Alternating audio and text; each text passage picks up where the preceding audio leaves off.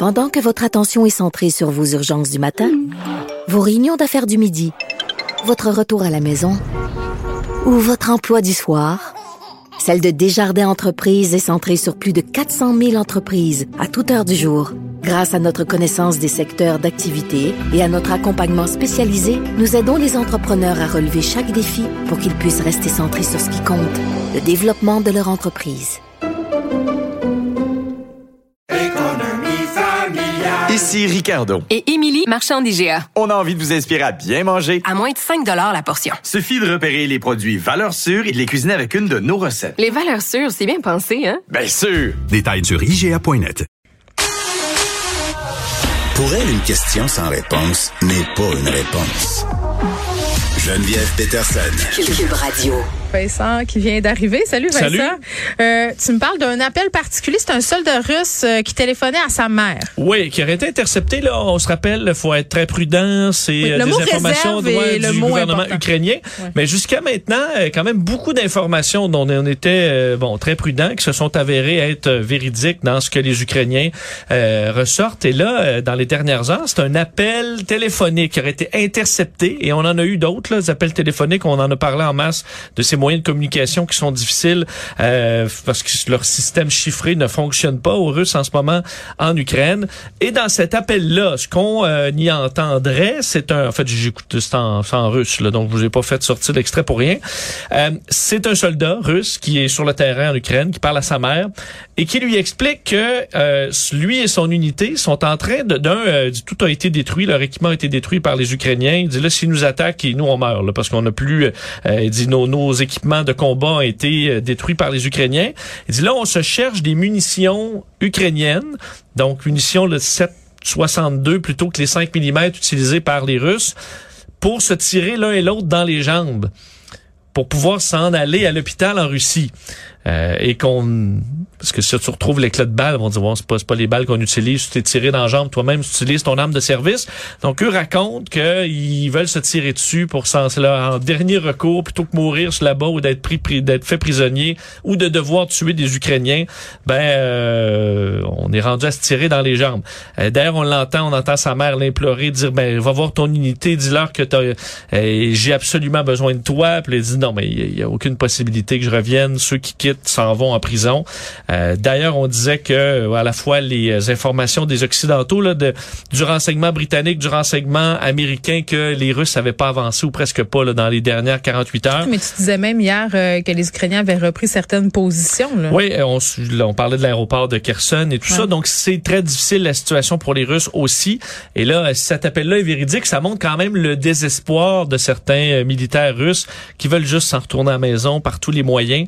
Euh, Il y en a qui sont probablement craqués, qui ont été craqués par la propagande, mais la plupart savent pas du tout ce qu'ils font là et sont prêts à faire n'importe quoi pour retourner à la maison. Oui, se tirer dans une jambe, faut vouloir. Je te le confirme. euh, oui, d'ailleurs, on disait, euh, selon le Pentagone hier, qu'il y a au moins 7000 soldats russes qui sont morts. C'est énorme. Euh, 14 à 21 000 auraient été blessés. Donc, c'est le, quasiment le cinquième des forces au complète russes qui ont été soit tués ou blessés dans, dans le combat depuis le début. Et les autres, ils devaient pas s'attendre à ça. Comme tu dis, là, tu te fais dire, je m'en vais faire une opération spéciale, un exercice. euh, Tu rentres là en grand champion, puis ils t'attendent là-bas, là, de pied ferme. Là, Ouais, et là, euh, les il y a beaucoup d'endroits où on semble avoir peu de respect pour les euh, pour les, les corps, Ouais. de sorte qu'on en ramène peu au pays. On les enterre comme on peut à des endroits, et ce sera un drame épouvantable pour des familles russes, là, Ah. milliers de familles russes qui ne le savent probablement pas encore que leur euh, leur fils, leur frère est mort au combat. Oui, puis ça me rappelle toutes les images de cadavres qu'on voit passer sur les médias sociaux en ce moment. Je me dis, ces gens-là ont des familles quand même. Hein? Tu des fois, t'es pas au courant, tu vois ça passer ou même ça ravive euh, des... Tu sais, il y a des choses que t'as pas besoin de voir peut-être aussi. Là. Non, mais on voyait hier, je regardais des, euh, des les Ukrainiens qui peuvent filmer avec leur drone euh, des attaques sur des chars d'assaut. Ouais. Il y avait une attaque hier filmée là, tu sais quand Ouais, t'es rendu vu un petit à bout, du euh, 4K tu montré là, après l'émission. tu hein. vois euh, carrément Ouais. une moitié de, de soldats russes là, qui atterrit après euh, une explosion. Puis euh, au début, tu te fais OK, bon. euh, C'est pas un jeu, là. C'est pas un jeu c'est vidéo, C'est quelqu'un. c'est- Ce, ce jeune homme-là, il y a une famille qui l'attend à la maison en Russie, donc c'est les, toi, t'es au Québec, puis t'es en train de regarder ça. Tu sais, En ce Exactement. sens où ce sont des images qui font le tour avec une rapidité absolument phénoménale. Jason d'Instagram. Ouais. c'est comme euh, un sujet plus léger, mais en même temps, euh, la guerre de l'information, je pense que c'est un pan majeur euh, de ce conflit-là. On le sait, Instagram, la plug va être tirée. C'est dimanche ou c'était dimanche? C'était... euh, Je pense que c'est dimanche qui vient. C'est dimanche Bon, qui vient parce qu'on voyait euh, bon des gens euh, se, se- vraiment qui gagnent leur vie avec Instagram, Ben, capoter avec c'était dimanche. C'est depuis quelques jours que c'est fermé. OK, bon, ouais. ben c'est ça.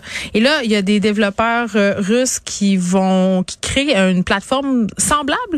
Ouais, qui tente de créer un Instagram russe. Puis là, on parlait du drame. euh, du- du- il y a quand même un lien parce qu'au départ, c'est euh, la décision de déploguer Instagram venait d'une décision de Meta, la maison mère de Facebook et Instagram, de dire qu'on a le droit de faire des appels à la violence face aux militaires russes. Quand même un dossier sensible celui-là parce que Facebook, on sait, t'as pas le droit d'écrire des que tu détestes tel peuple ou tu veux que tel peuple meure. Par contre, dans le cas d'une guerre comme ça, on dit que ça peut être justifié. euh, en en fait, ce serait injustifié d'empêcher les Ukrainiens d'exprimer leur résistance et leur fureur contre les forces militaires d'invasion. Donc, les Ukrainiens peuvent écrire sur Facebook, ben, euh, qui, qui crèvent donc tous les Russes, là, euh, parce qu'ils sont victimes d'une attaque. C'est des, des débats complexes là, auxquels on doit, doit faire face des fois nos réseaux sociaux. Ouais. Là, c'est là qu'ils ont tranché. Ils ont tranché par contre qu'on n'a pas le droit d'appeler à assassiner un chef d'État. Donc ça inclut Vladimir Poutine. T'as pas le droit de souhaiter la mort de Vladimir Poutine, mais t'as le droit de souhaiter la mort des militaires russes en général. C'est un peu ça la- la- là où on a tranché. Les Russes ont dit ça n'a pas de bon sens, on tire la plug alors que Facebook était déjà bloqué.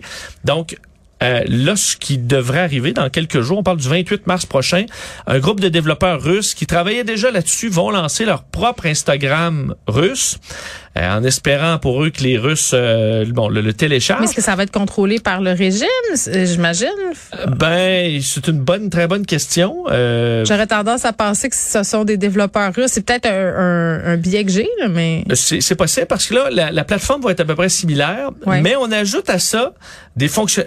C'est quand même brillant parce qu'ils ont utilisé la force de plusieurs réseaux sociaux. Euh, ça ressemble à Instagram, tu fais à peu près la même chose, partage d'images. Mais est-ce qu'ils ont le droit de faire ça? Tu sais, c'est comme un peu copier l'expérience d'une autre plateforme? Tu peux euh, faire quelque chose de similaire. En même temps, je pense que là, ils s'en foutent un peu de Oh oui, respecter quoi que ce soit. Euh, donc, tu ajoutes à, au partage de photos le sociofinancement, donc un peu le GoFundMe que tu pourras intégrer là-dedans. Et le OnlyFans. En fait, tu pourras avoir des Hey, comptes payants. ça va être... euh, Une espèce de méga app euh, qui fait un peu c'est l'app du démon. La- la- OnlyFans, GoFundMe, Instagram, tous ensemble. Et là, ben, ils vont lancer ça le 28 mars. Est-ce que les Russes vont se garocher là-dessus ou pas? Parce que euh, fermer Instagram, ça fait du mal. C'est très populaire en Russie. Ouais. 80 millions de Russes l'utilisent et beaucoup d'influenceurs, énormément d'influenceurs, un peu comme chez nous, vivent de ces plateformes-là. Ouais, puis je voyais Et les là, gens dire, Hey, on s'en crisse dessus des influenceurs puis de leur Instagram. Puis tu sais, je comprends l'idée là, c'est vrai qu'il y a un pays en guerre puis qu'il y a du monde qui crève puis que les gens qui peuvent pas vivre avec leur pub de céréales, je veux dire, on s'en tu sais on s'en, on s'en bat un peu en ce moment, mais d'un autre bord, je, je, je me disais, c'est quand même terrible, tu sais, de- tu perds tout ton revenu d'une shot, là. Tu sais, moi, Oui, ça il me y en fait a qui travaillent réfléchir. fort. Il y en a qui c'est ridicule des, des influenceurs. il y en y a qui travaillent que très fort, qui travaillent Exact. bien. Fait que j'ai ça qu'on mette tout le monde dans le même panier euh, sans arrêt. Puis tu sais, je veux dire, c'est aussi, ça nous montre aussi que mettre tous ses œufs dans un même panier. Tu sais, rappelle-toi quand OnlyFans a dit Vincent, ça va être fini la nudité, puis là il y avait des gens que leur modèle d'affaires au complet c'était sur cette plateforme-là. Tu sais, quand ton Ben modèle oui, d'affaires c'est comme- quelque chose dont tu peux pas contrôler là. Oui, ben comme les compagnies qui ont viré complètement Facebook. Ouais. Et à un moment donné, les sites professionnels de Facebook qui sont devenus inutiles Ouais. si tu payais pas. C'est ça. Et euh, c'est devenu, euh, écoute, euh, est-ce que vous suivez beaucoup de gens maintenant, des professionnels sur Facebook, des compagnies, euh, très peu. Pas vraiment. Ça va s'appeler Rosgram. Le Rosgram, moi je l'avais pas nommé, le Rosgram à partir du de fin mars, Ouais. qui va tenter sa chance en Russie. Peut-être que ce sera réglé d'ici là, c'est ce qu'on souhaiterait, mais sinon ils auront une alternative. Bon, euh, les guerres de patronat entre patrons et syndicats, c'est quelque chose qu'on connaît. Là, tu me parles d'une chicane de ce type-là, mais qui est allée très, très loin. Ouais, un, un niveau d'intensité élevé. Écoute, en Royaume-Uni, Royaume-Uni, France, Belgique, euh, donc euh, tout cela utilise un service de euh, traversier qui s'appelle P&O Ferries. C'est un des plus gros euh, en Europe. C'est 17 navires. Alors eux pont- peuvent faire le, le- le pont entre le Royaume-Uni, l'Irlande, la Belgique, les Pays-Bas. Euh, c'est des millions de passagers, 10 millions de passagers par année. Et là, a- écoute, toute une histoire en ce moment. C'est l'histoire numéro un au Royaume-Uni. C'est que ce matin, euh, et dans les dernières heures, tous les capitaines de ces bateaux-là sont fait dire Tout le monde rentre au port. Tu as quand même 17 navires, dont de très gros avec des milliers de passagers. Tout le monde rentre au port. Sortez les passagers, sortez l'équipement, parce qu'on a une annonce à faire. OK. Et finalement, l'annonce, via Zoom, était le congédiement de 800 employés. euh, et qui allait être remplacé par de la main-d'œuvre des euh, étrangères. Et. Donc, en gros, tu t'amènes des autobus pour sortir tous tes marins britanniques et tu rentres des marins euh, de pays étrangers qui coûtent moins cher. Euh, et là, il y a scandale. En fait, l'en- l'entreprise appartient maintenant à un des plus grands opérateurs portuaires du monde qui est basé à Dubaï. Alors, eux font pas des choix euh, très euh, des- émotifs. eux autres, c'est une colonne de chiffres. Avec la pandémie, il faut dire qu'ils ont perdu 100 millions de dollars dans la dernière année, mais là, ça reprenait. Là. Euh, et ce qu'on voit depuis quelques heures, c'est que plusieurs capitaines de bateaux, en fait au moins un du plus gros navire de, euh, de la compagnie qui s'appelle le Pride of Hull, a décidé de retirer les rampes du port, puis il y a personne qui débarque du bateau, il y a là, personne là, tout qui le monde se troll d'une façon intersidérale. Oui, et là, eux ont dit, ben nous, les employés de ce bateau-là, on sort pas d'ici. On a des vivres pour Oui, oui. des semaines et des mois s'il le faut, parce qu'ils ont les cafétérias, ils ont tout le kit. Euh, de l'autre bord du bateau, sur le port, il y a des policiers, en fait, des agents de sécurité privés qui les attendent, des autobus pour les cueillir, pour sortir tout ce monde-là qui a perdu leur travail. Et là, ben combien de temps ça va durer, on le sait pas, mais tu as des milliers de passagers qui s'apprêtaient à utiliser les services de ces bateaux-là, qui se retrouvent ben, avec leur projet à l'eau, et plusieurs bateaux qui sont en otage par leur équipage, en disant, ben c'est pas vrai, tant que ce sera pas réglé avec le syndicat, nous on sort pas, les rampes ont été retirées, et euh, Une ben, il de du Québec qui pourraient peut-être prendre des notes. Hein? Ben- Le personnel de la santé, là. Non, mais ça montre que, tu sais, on parle de nos conflits avec les syndicats. Là, on est, euh, on est dans autre- une autre catégorie. un là. autre niveau. Alors, on verra comment ça va virer, mais il y a des bateaux en ce moment qui sont euh, qui sont hackés et qui retiennent le bateau en otage en attendant qu'on s'entende. Et c'est quand même une drôle de façon de dire, ben, je congédie tout le monde, je remplace ça par des euh, de la main d'œuvre Non, mais écoute, étrangère. des fois, c'est C'est épouvantable. un peu là. à ça que sert un syndicat d'empêcher les abus du genre. À un moment donné, je travaillais pour une entreprise qu'on ne nommera pas. On avait été euh, appelés, les employés, dans une réunion extraordinaire. Ça arrivait souvent, là, une fois ou trois Ouais. mois. Le patron... Un euh, vendredi, là. Genre, ouais, ouais. Et là, euh, ça disait bon, ben malheureusement, on doit faire une vague de mise à pied euh, pour des raisons économiques. Vous allez retourner à vos bureaux, puis ceux qui vont avoir un courriel, ben ça vous va vouloir dire que vous êtes Ça, renvoyé. c'est terrible, ces journées-là. Là, pendant que tu marches à, à ton bureau, tu te demandes si tu vas avoir le courriel. Puis là, tu vois tes collègues qui l'ont eu, qui, qui a des agents de sécurité, là, Vincent. C'était agent de sécurité, puis là, tu tu étais avec ta boîte maintenant, là.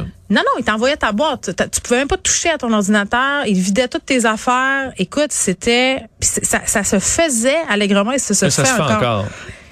Pas toujours Il n'y a pas humain. une- nécessairement une super façon de congédier des Non, gens, mais mais, il y a des façons dire, qui du sont vraiment pour- des journées Du épouvantables. respect pour des gens qui ont été à ton emploi pour des années, qui ont sacrifié parfois leur vie de famille. Tu sais, les marins, là, on s'entend-tu que c'est pas un job facile quand même, euh, puis que souvent, il y a des conditions qui sont quand même pas super... En tout cas, Oui, être que- remplacé instantanément par de la main-d'œuvre euh, moins chère euh, ah, la aussi. hein. On est-tu en train de se frapper la tête sur le mur de la mondialisation? Sais pas. Ah, peut-être un écoute, peu. Ça on arrive. va réfléchir Ça dans le petit coin. Merci, Salut. Vincent.